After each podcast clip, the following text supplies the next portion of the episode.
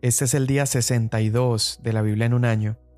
Estamos leyendo Deuteronomio 22 al 24 y estamos leyendo el Salmo 62. Deuteronomio 22. No verás extraviado el buey de tu hermano o su oveja sin que te ocupes de ellos. Sin falta los llevarás a tu hermano. Y si tu hermano no vive cerca de ti o si no lo conoces, entonces lo traerás a tu casa y estará contigo hasta que tu hermano lo busque. Entonces se lo devolverás.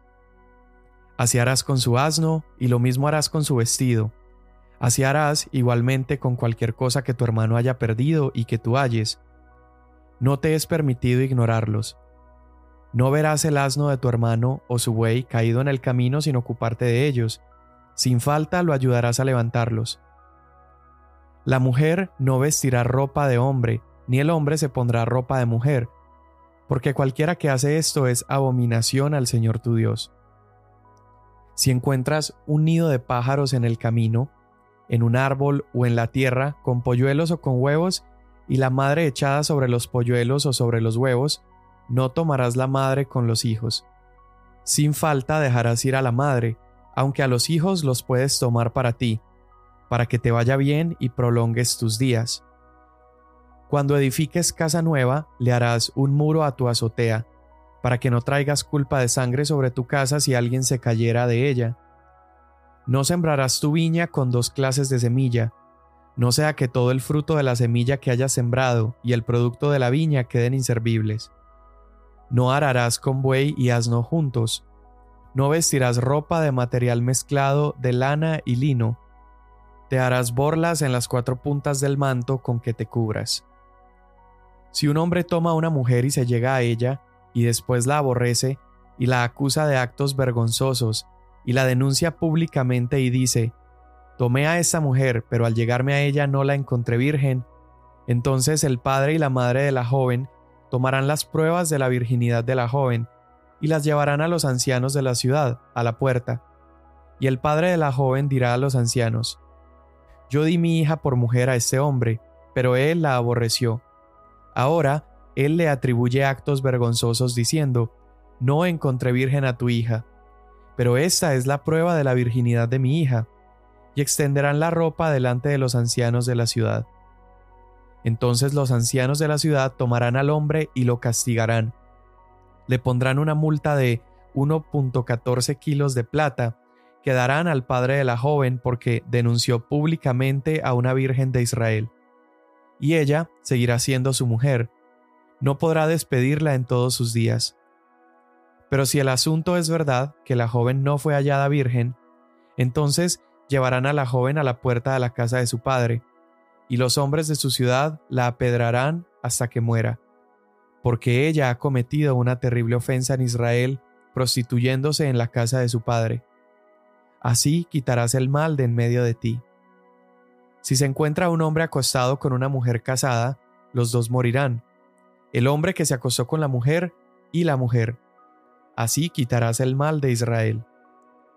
Si hay una joven virgen que está comprometida a un hombre, y otro hombre la encuentra en la ciudad y se acuesta con ella, entonces ustedes llevarán a los dos a la puerta de esa ciudad y los apedrearán hasta que mueran la joven porque no dio voces en la ciudad, y el hombre porque ha violado a la mujer de su prójimo. Así quitarás el mal de en medio de ti. Pero si el hombre encuentra en el campo a la joven que está comprometida, y el hombre la fuerza y se acuesta con ella, entonces morirá solo el que se acuesta con ella. No harás nada a la joven. No hay en la joven pecado digno de muerte, porque cuando un hombre se levanta contra su vecino y lo mata, así es en este caso. Cuando él la encontró en el campo, la joven comprometida dio voces, pero no había nadie que la salvara. Si un hombre encuentra a una joven virgen que no está comprometida, y se apodera de ella y se acuesta con ella, y son descubiertos, entonces el hombre que se acostó con ella dará cincuenta ciclos de plata al padre de la joven, y ella será su mujer porque la ha violado. No podrá despedirla en todos sus días. Ninguno tomará la mujer de su padre para que no descubra lo que es de su padre. Ninguno que haya sido castrado o que tenga cortado su miembro viril entrará en la asamblea del Señor. Ningún bastardo entrará en la asamblea del Señor, ninguno de sus descendientes, aún hasta la décima generación entrará en la asamblea del Señor. Ningún amonita ni moabita entrará en la asamblea del Señor, ninguno de sus descendientes, aún hasta la décima generación entrará jamás en la asamblea del Señor, porque no fueron al encuentro de ustedes con pan y con agua en el camino cuando salieron de Egipto, y porque alquilaron contra ti a Balaam, hijo de Beor, de Petor en Mesopotamia, para maldecirte. Pero el Señor tu Dios no quiso escuchar a Balaam, sino que el Señor tu Dios te cambió la maldición en bendición, porque el Señor tu Dios te ama. Nunca procurarás la paz ni la prosperidad de ellos en todos tus días. No aborrecerás al edomita porque es tu hermano. No aborrecerás al egipcio porque fuiste extranjero en su tierra. Los hijos de la tercera generación que les nazcan podrán entrar a la asamblea del Señor. Cuando salgas como ejército contra tus enemigos, te guardarás de toda cosa impura. Si hay en medio de ti un hombre inmundo a causa de una emisión nocturna, debe salir fuera del campamento. No volverá a entrar al campamento. Pero al llegar la tarde se bañará con agua, y cuando se ponga el sol podrá entrar de nuevo al campamento. Tendrás también un lugar fuera del campamento y saldrás allí, y entre tus herramientas tendrás una pala, y cuando te sientes allá afuera, cavarás con ella y te darás vuelta para cubrir tu excremento. Porque el Señor tu Dios anda en medio de tu campamento para librarte y para derrotar a tus enemigos de delante de ti. Por tanto, tu campamento debe ser santo, y Él no debe ver nada indecente en medio de ti, no sea que se aparte de ti. No entregarás a su amo un esclavo que venga a ti huyendo de su Señor. Contigo habitará en medio de ti, en el lugar que él escoja en una de tus ciudades donde le parezca bien. No lo maltratarás. Ninguna mujer de Israel será ramera de culto pagano. Tampoco ninguno de los israelitas será sodomita de culto pagano. No traerás la paga de una ramera ni el sueldo de un perro a la casa del Señor tu Dios para cualquier ofrenda votiva, porque los dos son abominación para el Señor tu Dios. No cobrarás interés a tu hermano, interés sobre dinero, alimento o cualquier cosa que pueda ser prestado a interés. Podrás cobrar interés a un extranjero, pero a tu hermano no le cobrarás interés, a fin de que el Señor tu Dios te bendiga en todo lo que emprendas en la tierra que vas a entrar para poseerla. Cuando hagas un voto al Señor tu Dios, no tardarás en pagarlo, porque el Señor tu Dios ciertamente te lo reclamará, y sería pecado en ti si no lo cumples. Sin embargo, si te abstienes de hacer un voto, no sería pecado en ti. Lo que salga de tus labios, cuidarás de cumplirlo, tal como voluntariamente has hecho el voto al Señor, lo cual has prometido con tu boca. Cuando entres en la viña de tu prójimo, podrás comer las uvas que desees hasta saciarte, pero no pondrás ninguno en tu cesto. Cuando entres en la cosecha de tu prójimo, entonces podrás arrancar espigas con tu mano, pero no meterás la hoz a la cosecha de tu prójimo. Cuando alguien toma una mujer y se casa con ella, si sucede que no le es agradable porque ha encontrado algo reprochable en ella, y le escribe certificado de divorcio, lo pone en su mano y la despide de su casa, y ella sale de su casa y llega a ser mujer de otro hombre, si el segundo marido la aborrece y le escribe certificado de divorcio, lo pone en su mano y la despide de su casa, o si muere ese último marido que la tomó para ser su mujer, al primer marido que la despidió no le es permitido tomarla nuevamente como mujer, porque ha sido despreciada, pues eso es abominación ante el Señor. No traerás pecado sobre la tierra que el Señor tu Dios te da por heredad. Cuando un hombre es recién casado, no saldrá con el ejército ni se le impondrá ningún deber, quedará libre en su casa por un año para hacer feliz a la mujer que ha tomado. Ninguno tomará en prenda el molino de mano ni la muela del molino, porque sería tomar en prenda la vida del hombre. Si se encuentra un hombre que haya secuestrado a alguien de sus hermanos de los israelitas y lo haya tratado con violencia o lo haya vendido, entonces ese ladrón morirá. Así quitarás el mal de en medio de ti. Cuídate de una infección de lepra para que observes diligentemente y hagas conforme a todo lo que los sacerdotes levitas les enseñen. Como les he ordenado, así cuidarán de hacer. Recuerda lo que el Señor tu Dios hizo a Miriam en el camino cuando ustedes salían de Egipto. Cuando prestes cualquier cosa a tu prójimo, no entrarás en su casa para tomar su prenda. Tú te quedarás afuera y el hombre a quien hiciste el préstamo te traerá la prenda. Si él es un hombre pobre, no te acostarás reteniendo aún su prenda. Al ponerse el sol, sin falta le devolverás la prenda para que se acueste con su ropa, y te bendiga, y te será justicia delante del Señor tu Dios. No oprimirás al jornalero pobre y necesitado, ya sea uno de tus conciudadanos o uno de los extranjeros que habita en tu tierra y en tus ciudades. En su día le darás su jornal antes de la puesta del sol, porque es pobre y ha puesto su corazón en él, para que él no clame contra ti al Señor y llegue a ser pecado en ti. Los padres no morirán por sus hijos, ni los hijos morirán por sus padres. Cada uno morirá por su propio pecado. No pervertirás la justicia debida al extranjero ni al huérfano, ni tomarás en prenda la ropa de la viuda, sino que recordarás que fuiste esclavo en Egipto y que el Señor tu Dios te rescató de allí. Por tanto, yo te mando que hagas esto. Cuando ciegues tu cosecha en tu campo y olvides alguna gavilla en el campo, no regresarás a recogerla. Será para el extranjero, para el huérfano y para la viuda, para que el Señor tu Dios te bendiga en toda obra de tus manos. Cuando sacudas tus olivos, no recorrerás las ramas que hayas dejado detrás de ti. Serán para el extranjero, para el huérfano y para la viuda. Cuando vendimies tu viña, no la repasarás. Será para el extranjero, para el huérfano y para la viuda. Recordarás que tú fuiste esclavo en la tierra de Egipto. Por tanto, yo te mando que hagas estas cosas. Salmo 62 En Dios solamente espera en silencio mi alma de Él viene mi salvación. Solo Él es mi roca y mi salvación, mi baluarte, nunca seré sacudido. ¿Hasta cuándo atacarán a un hombre todos ustedes para derribarlo como pared inclinada, como cerca que se tambalea? Ellos solamente consultan para derribarlo de su eminencia. En la falsedad se deleitan. Bendicen con la boca, pero por dentro maldicen. Alma mía espera en silencio, solamente en Dios pues de Él viene mi esperanza. Solo Él es mi roca y mi salvación, mi refugio, nunca seré sacudido. En Dios descansan mi salvación y mi gloria, la roca de mi fortaleza, mi refugio está en Dios.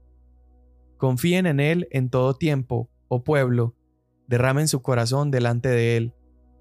Dios es nuestro refugio. Los hombres de baja condición solo son vanidad, y los de alto rango son mentira. En la balanza suben, todos juntos pesan menos que un soplo. No confíen ustedes en la opresión, ni en el robo pongan su esperanza. Si las riquezas aumentan, no pongan el corazón en ellas. Una vez ha hablado Dios, dos veces he oído esto, que de Dios es el poder, y tuya es, oh Señor, la misericordia, pues tú pagas al hombre conforme a sus obras. Amén. Muy bien, pues esto fue Deuteronomio capítulos 22 al 24 y el Salmo 62. Y recuerda que estamos viendo a Moisés desmenuzando la ley. Vemos en estos capítulos un montón de leyes sumamente interesantes. Hay leyes higiénicas, hay leyes cívicas, hay leyes que procuran cuidar la vida y la justicia. Mira, mira este tipo de leyes, la calidad de estas leyes. Israel debía poner, por ejemplo, barandales en sus azoteas para que gente no cayera y, muriera accidentalmente. Israel tenía que respetar la naturaleza. Podían tomar los huevos de un, un pájaro, un ave, pero no a la mamá, porque eso no era respetar la vida. Por ejemplo, anteriormente leímos que no se podía cocinar la cría en la leche de su madre porque eso no era respetar la vida. Hace un par de capítulos también leímos cómo Israel debía eh, no cortar los árboles frutales, por ejemplo, de las ciudades enemigas. Todo esto nos muestra la excelencia de la ley de Dios. Dios desea justicia y desea equidad. Y el nivel de ley que entrega era absolutamente desconocido para otra nación alrededor. Ninguna nación tenía este tipo de leyes. Eran leyes que promovían la pureza, promovían la higiene, promovían la salud. Y todo esto es evidencia de que Dios mismo entrega esta ley. Mira, por ejemplo, esta ley que se le daba al ejército. Cuando el ejército estaba acampando fuera, ellos tenían que cargar esta pala para esconder sus excrementos. Y la razón que Moisés da para esto es fascinante. Dice que deben esconder su excremento con esta palita porque Dios camina entre ellos. Y porque Dios camina en el campamento, entonces Dios no debería haber ninguna impureza. Y por eso ellos debían esconderlo. Este es el propósito de todas las leyes, en realidad. Dios ha decidido caminar en medio de este pueblo y por eso la pureza es importante. Mira cuántas veces se repite esa frase que dice, haz esto para sacar la maldad de tu ciudad o haz esto para sacar el mal de Israel.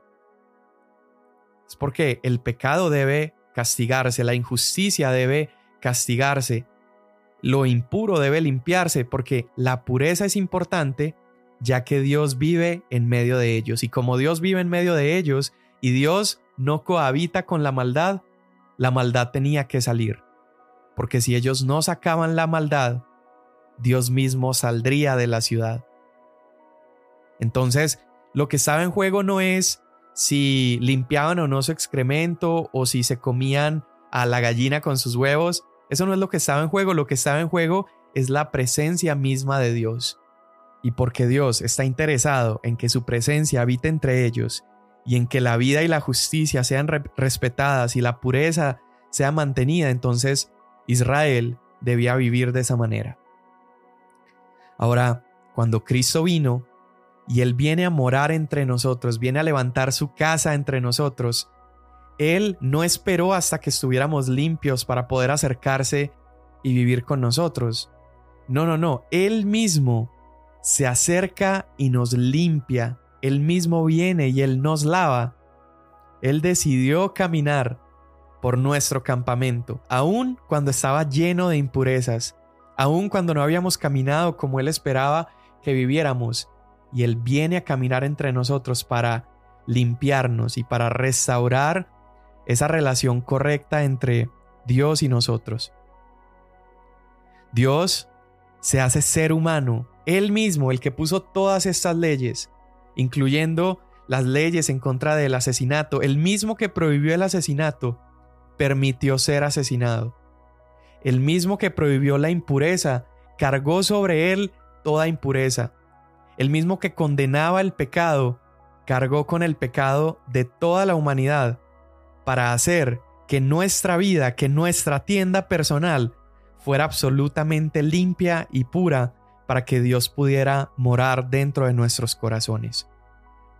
Las buenas noticias de que Jesús haya venido a cumplir con la ley no es que ya no tengamos que cumplir con todo esto.